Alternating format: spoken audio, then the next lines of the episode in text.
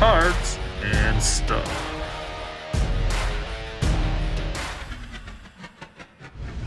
So, herzlich willkommen zurück bei Cards and Stuff an diesem schönen Donnerstagabend.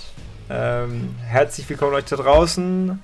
Äh, wünschen äh, wir euch, das sind äh, Lukas, Moritz und äh, meine Wenigkeit, zur Episode 8 inzwischen, Jungs, oder? Ja, sind jetzt doch schon einige geworden. Grüßt sind euch. einige geworden, ja. Geht's euch gut? Meine Standardfrage am Anfang. natürlich, natürlich. Wie immer. Wie immer. Sehr schön. Und selbst, Steven, wie geht's dir? Ach, kann mich nicht beklagen. Alles gut soweit. Sehe ich euch ja wieder. Kann es ja nur gut werden. Schmeichler. Ähm, heute Thema ähm, über alle Disziplinen hinweg. Also zum einen für unseren Professor Eich, für Moritz, Pokémon dabei, ist für alle was dabei. Also wir gehen einmal über NBA, Baseball, Football, Hockey und Pokémon. Ähm, aber vielleicht äh, wollt ihr erklären, um was es genau heute geht. Genau, äh, wir wollen einfach mal ähm, zum Einordnen für die Zuhörer ähm, vorstellen, was die, die, jeweil, äh, die jeweilige Karte war, die am teuersten verkauft wurde für die verschiedenen Disziplinen und dann äh, vielleicht jeweils kurz unsere Meinung dazu sagen, ähm, wie wir das einordnen und äh, was vielleicht für Unterschiede gibt oder was für ähm, Ähnlichkeiten man daraus irgendwie ziehen kann. Ja. Genau, also ich denke, wir wollen hier vielleicht auch den Punkt drüber bringen, so diese Meinung, die wir halt ähm, vertreten, dass dieser Sammelkartenmarkt halt mittlerweile dann doch sehr einem Kunstsammlermarkt ähm, auch entspricht. Und ich denke, das können wir anhand der Summen, die wir euch da aufzeigen, ähm, dann auch relativ gut darstellen. Aber ich denke, wir legen einfach mal los mit NBA, oder? Ja, ähm, die zweiteuerste Karte, die wir heute dabei haben und ähm, auch eine, die ein bisschen anders ist als die anderen, weil die noch eher moderner ist. Genau, ähm, da handelt es sich um einen Verkauf, der noch gar nicht so lange her ist. Äh, das ist nämlich Luka Doncic, National Treasures aus seinem Rookie-Jahr. Ähm, die Logoman-Karte, also ein One-of-One ähm, in der Raw Condition, also ungegradet. Und die wurde für 4,6 Millionen Dollar ähm, mit Gebühren verkauft. Ich glaube in Amerika, an wen weiß man das? Ah, ich glaube, ich habe es gesehen, aber ich bin mir nicht mehr ganz sicher. Es war jetzt niemand, der einem kleinen Kopf bleibt, mhm. so wie es bei den Brady-Karten war. Steven, deine Meinung dazu? Schwierig. Ähm, wir haben wieder das Thema einmal mal pro forma Kreuzband. Ähm, Im Vergleich zu Pokémon hat dieser Spieler Kreuzband äh, seine aktive Karriere, also 20 Jahre ist er? Ein, 21 Jahre, 21 ja. Jahre, er, er darf jetzt ab sofort Alkohol in Amerika kaufen. Mhm. Ähm, ich meine, finde ich unverhältnismäßig, äh, diese Karte für so viel ähm, der hat noch so viel, also er hat keinen Ring an der Hand. Er hat, keine Ahnung, eine Handvoll Playoff-Wins, wenn überhaupt vielleicht. Ja. Er hat Riesenpotenzial, riesiges Potenzial, hm. aber das zu bewerkstelligen, 4,6 Millionen, ähm, da ist einiges an Price Adjustment, denke ich, im Argen. Also andere Spieler haben mehr erreicht, ähnliche Karte und weniger. Entweder geht die Karte nach unten oder andere nach oben. Oder was, was meint ihr dazu? Weil, also ich denke, ich, ich, ich finde, was, relativ, was relativ wichtig ist bei ähm, dem noch hervorzuheben, ist, dass die National Treasures Karten, also es ist wirklich das beste Set, was es überhaupt gibt im Basketball als auch im Footballbereich. Und Panini hat da was relativ Sinnvolles gemacht aus ihrer Sicht. Sie haben quasi diese Karten zu einem finanziellen Instrument gemacht, indem sie die Karten limitiert haben. Dadurch, dass es nur eine One-of-One -One ist, gibt es diese Karte nur einmal. Das ist die allerbeste Luka Doncic-Karte, die es überhaupt auf dem ganzen Markt je geben wird, ähm, weil es die Rookie-Karte ist. Also das ist der 2018er Season. Deshalb kann ich es irgendwo nachvollziehen, wenn man sieht, hey, da ist einfach keine Grenze nach oben. Das zahlt ein Liebhaber. Es gibt einfach nichts Besseres. Das ist quasi wie wenn ich mir die Mona Lisa von Luka Doncic kaufe. Ähm, andere, ja, Schon. Also es gibt halt einfach nichts mit einem größeren Wiedererkennungswert und was genauso angesehen ist. Ähm, Frage ist halt, wird er den Ansprüchen, die man an ihn hat, gerecht? Passiert da vielleicht noch irgendwas? Es ist auf jeden Fall ein, ein teurer Gamble. Ja, was halt auch krass ist, ne? Also es liegt ja nicht nur an ihm oder an seinen Verletzungen. Es kann ja sein, dass der immer ein scheiß Team um sich herum haben wird oder ja. sowas, eine Championship gewinnt. Immer noch andere mega krasse Spieler äh, in der Liga sind, immer Top 5 irgendwie im MVP-Ranking landet, aber nie ein Gewinn. Ja. Ähm, dann ist es halt trotzdem irgendwie eine enttäuschende, nicht enttäuschende Karriere, aber halt so im Rückblick nicht das, was man halt erwartet hat. Und dann ist die. 4, ja, genau. Und dann ist halt die Karte nach seiner Karriere, irgendwie, wenn man jetzt zurückschaut, keine Ahnung, wie ein Dirk oder sowas, ähm, ähm, von europäischer Sicht vielleicht sogar, ähm, ja, dann sagt man halt vielleicht, die Karriere war jetzt doch nicht so krass, wie man dann irgendwie jetzt erhofft. Ja, also ich denke, ein wichtiger Punkt ist doch da wieder dieser Markt in den USA, also wenn man es vergleicht, Ja Morant, ähm, in Memphis kommen keine großen Free Agents. Ähm, da kann man, also entweder wird getradet oder ähm, der wird niemals sein volles Potenzial ausschöpfen können. Ich glaube, das gleiche können wir vielleicht auch behaupten von Charlotte mit Lamello. Mhm. Da werden im Sommer auch nicht irgendwie jetzt äh, Janis äh, oder Anthony Davis sagen, ich habe Bock auf Charlotte, komm, lass gehen. Es ist kein Miami, es ist kein LA, es ist kein Boston mit Geschichte. Ja.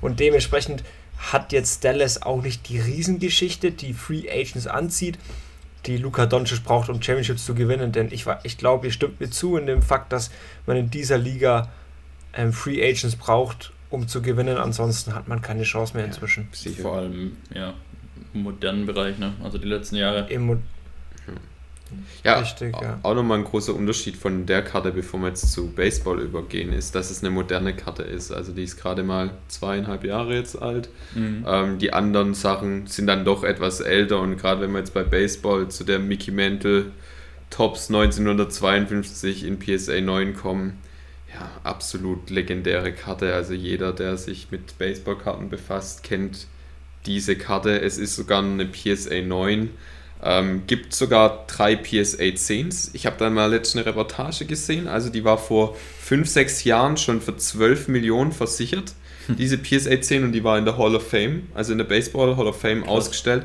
Ich habe keine Ahnung, was dieses Ding wert ist, weil die PSA 9 ging Anfang des Jahres für 5,2 Millionen Dollar weg. Ähm, da will man sich gar nicht vorstellen, was die 10 dann kostet, aber ich glaube, die wird auch niemand so schnell hergeben. Also ich denke, das ist immer so eine Sache mit Preisschildern. In diesem Preissegment, wenn jemand Bock, also wenn jemand Fan ist und wenn jemand das Geld hat äh, und er sagt, ich möchte jetzt bei Baseball die beste Karte haben, dann ist es eigentlich egal, ob da 5 oder 15 steht vor dem Komma, der möchte diese Karte haben. Ich denke, das ist auch ein wichtiger Faktor, über den wir heute sprechen. Äh, in diesen Sphären ist es eigentlich, also den meisten egal, ja, ja da geht es halt eher darum, um ranzukommen. Ne? Also ob man überhaupt jemanden findet, wenn es da drei gibt, ja. der die halt verkaufen will, das ist wahrscheinlich das Problem. Ähm, Im Vergleich vielleicht, das ist jetzt die älteste Karte aus der Liste, ähm, die jetzt heute noch kommen werden. Also quasi der Vergleich ähm, im gleichen Preissegment mit Luka Doncic, aber halt eben da eine moderne Karte und hier jetzt eine wirklich äh, recht alte Karte.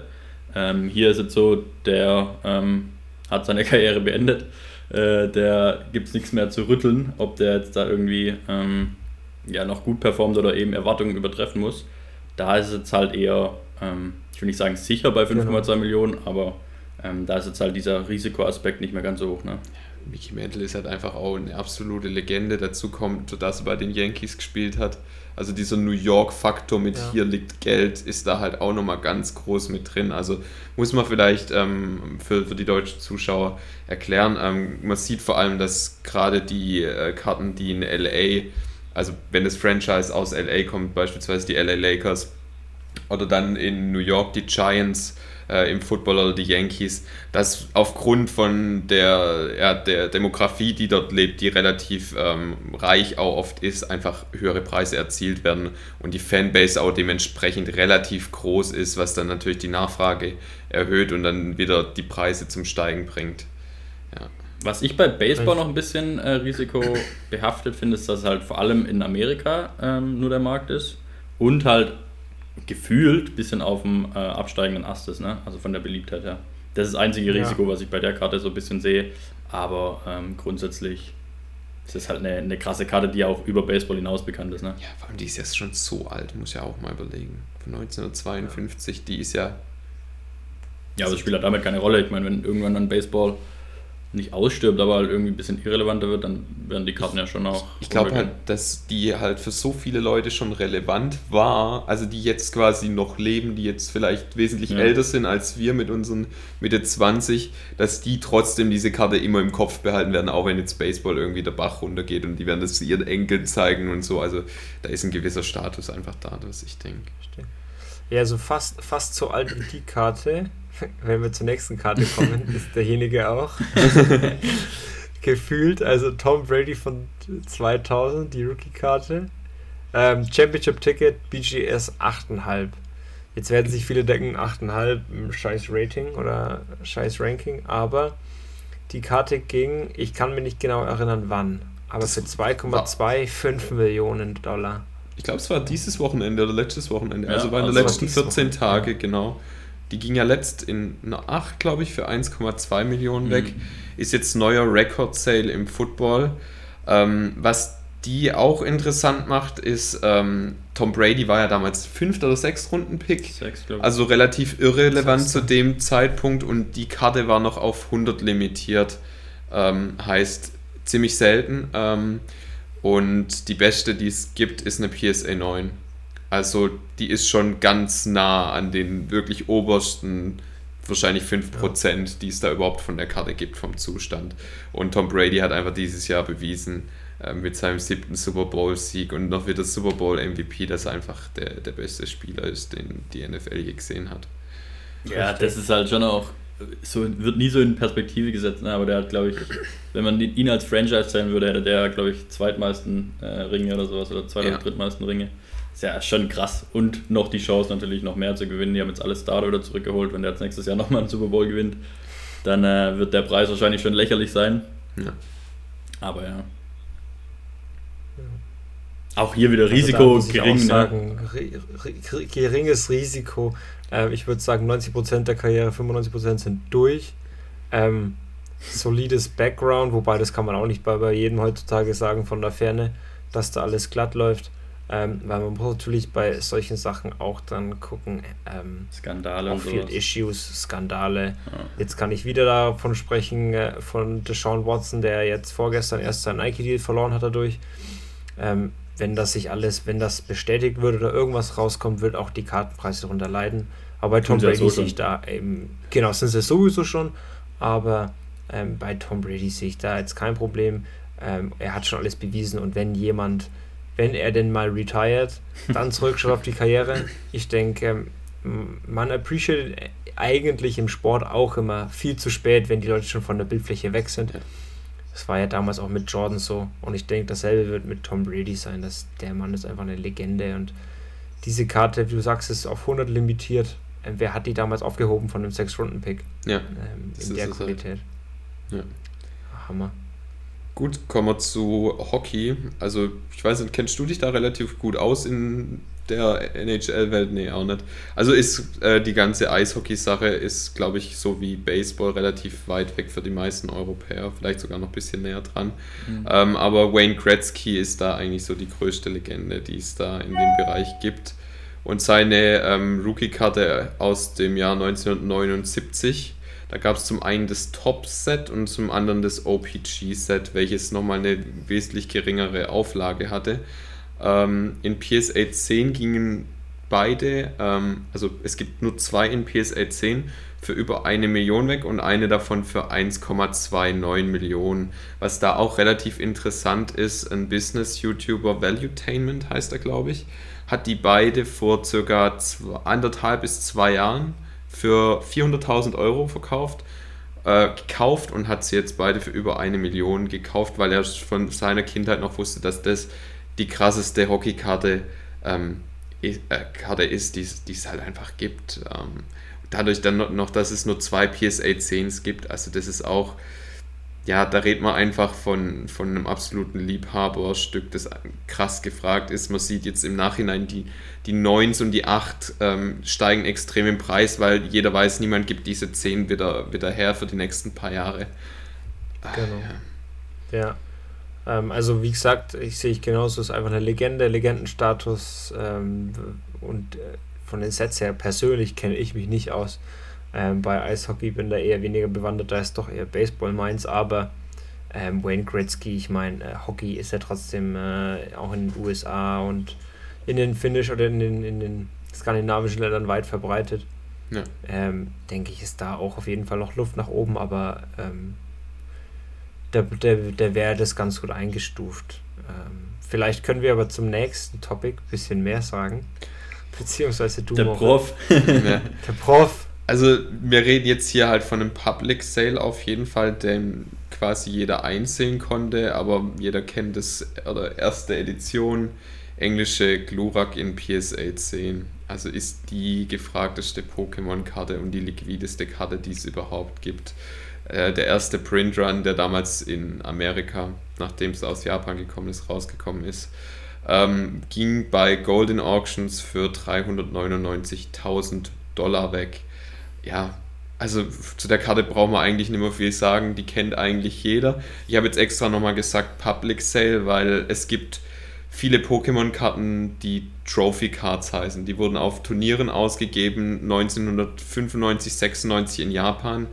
Ähm, Gibt es teilweise vielleicht nur 15 Stück davon und die werden eigentlich von Sammler zu Sammler nur weitergegeben. Also die Pokémon-Community ist ziemlich stark, deshalb weiß ich nicht, ob sowas vielleicht nicht mal unter der Hand verkauft wurde. Es wurde auf jeden Fall schon die, eine Base-Set First Edition Box für 450.000 verkauft, was nochmal, also Euro, was teurer wäre als das Glurak, was man daraus ziehen kann.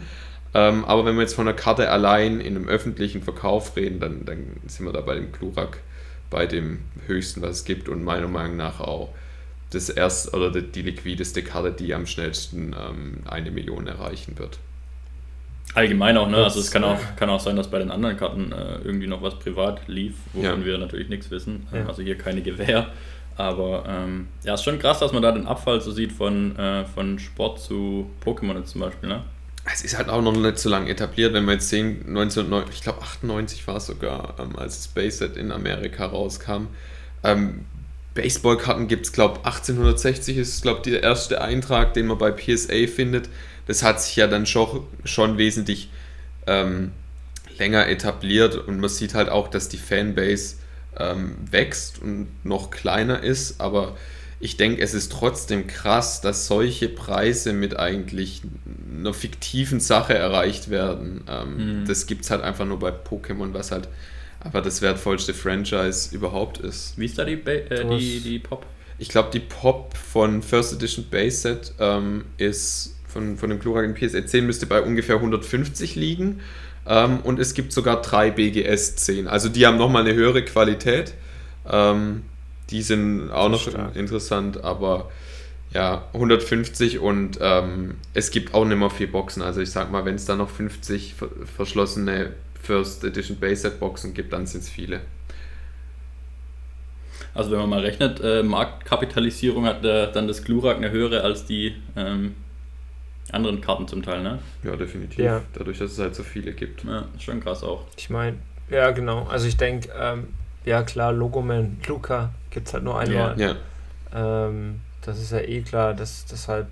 Ähm, aber Glurak wird halt immer so eine Relevanz haben, egal, egal ob du jetzt, glaube ich, unsere Eltern ansprichst oder ähm, die Generation nach uns, die jeder weiß, was ein Chlorak ist. Ähm, ja. Jeder weiß, wer das ist oder wie das Ding aussieht. Ähm, und das wird äh, auch so Bestand bleiben, weil wenn jemand eine Pokémon-Karte haben will, dann wird es einfach die sein. Ja, was eigentlich ganz witzig ist, ist, dass die Karte damals in, im Spiel eigentlich gar nichts getaugt hat. Die war richtig schlecht, aber jeder wollte halt einfach diesen Drache haben, weil es cool aussah. Genau, und er wurde ja auch in der Show einigermaßen gehypt, so ein bisschen. Äh, ja. Ja, es gab ja diesen, ich, keine Ahnung, es gab ja damals diesen ähm, wütenden Glurak, der immer diesen, diesen äh, den Ash immer irgendwie ja. fertig gemacht hat. So nicht gehören wollte, aber ähm, äh, die Franchise wächst und wächst, denke ich, auch jetzt in die nächsten Generationen rein. Ja. Gut. Gut, ich denke, wir haben schon wieder locker 20 Minuten drüber. ja. ähm, heute keine Pick of the Week, aber dafür nächste Woche wieder. Ähm, ich denke, Jungs, soweit haben wir alles gesagt. Einfach mal heute einen Querschnitt wirklich ähm, an die obere an die obere Reihe der Preise, ähm, um einfach mal nach unten vielleicht äh, ein bisschen was wiederzuspiegeln. Mhm. Ja. Gibt es sonst noch irgendwas? Äh, ansonsten? Genau, ich denke, den Pick wird man demnächst dann auf der Instagram-Page veröffentlichen. Genau. Dann einfach mal da vorbeischauen bei Cards and Richtig. Stuff ohne A. ähm, und dann seht ihr da, was, in welche Karte wir aktuell investieren würden. Genau. Nice. Perfekt. Dann bedanke ich mich erstmal bei euch beiden. Ja, mehr ähm, wieder mal. Und ähm, wir hören uns nächste Woche. An euch draußen auch vielen herzlichen Dank fürs Reinhören, fürs Zuhören. Ähm, hat uns wieder riesen Spaß gemacht. Bis nächste Woche. Macht's gut. Ciao. Ciao. Ciao.